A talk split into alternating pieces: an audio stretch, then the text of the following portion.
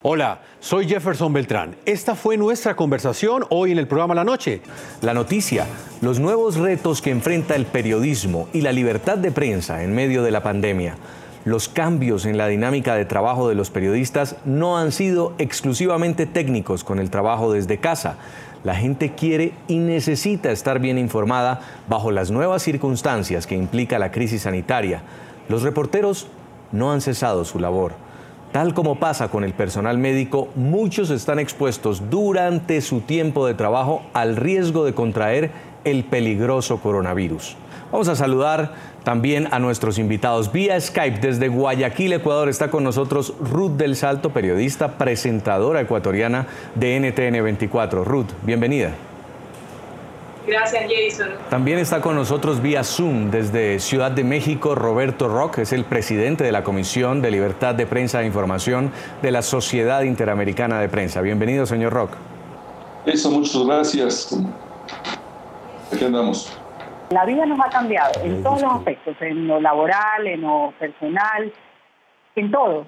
Porque mira tú cuando fui a tomar ese vuelo humanitario eh, en el aeropuerto, pues era tal cual lo, narraba, ¿no? Era un, era un pasillo sombrío, no había movimiento usual del aeropuerto internacional de, Bogotá. Acá no, la gente, por yo te hablo del grupo de ecuatorianos que estábamos ahí, el grupo que conformaba ese vuelo humanitario, muchos pues regresaban porque ya habían perdido sus trabajos, otros se habían quedado atrapados, eh, habían ido por un tratamiento médico, en mi caso particular, pues estaba yo a la espera de ese vuelo humanitario para poder reencontrarme con mi papá en marzo pasado.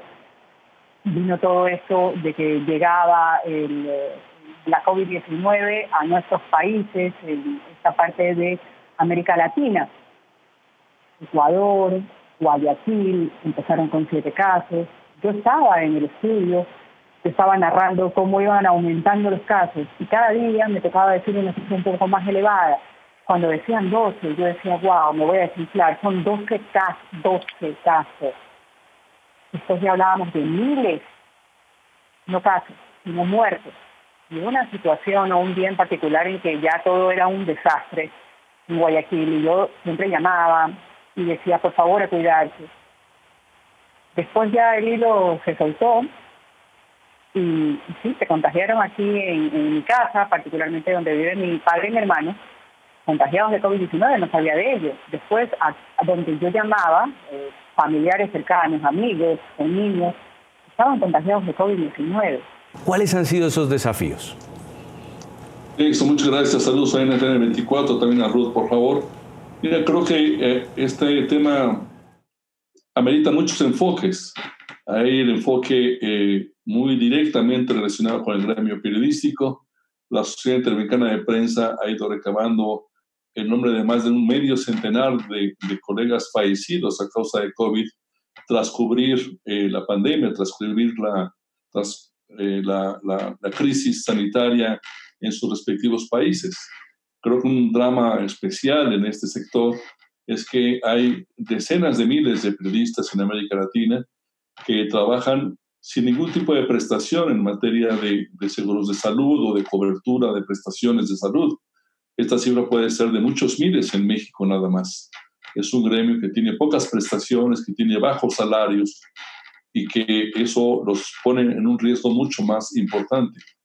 Está también el enfoque de las dificultades operativas que representa salir a la calle, tratar con la gente, cómo disminuir, porque casi no se pueden eh, eh, erradicar los riesgos de, contagios en la calle, eh, cómo cubrir los hospitales, cómo tener acceso a la información pública, que la mayor parte de nuestros gobiernos están siendo señalados por disfrazar la información relacionada con el número de contagios y con el número de fallecidos. Aquí en México tenemos varias fuentes, todas ellas confiables, algunas nacionales, algunas internacionales, como la Universidad de Johns Hopkins, que tiene información diversa la que da el gobierno mexicano.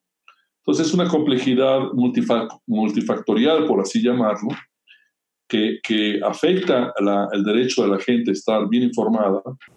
Si quiere escuchar y, ver a los protagonistas de la noticia, sintonice NTN 24 de lunes a viernes a las 6 de la tarde, hora de Bogotá, Quito y Lima, y 7 de la noche en la costa este de los Estados Unidos.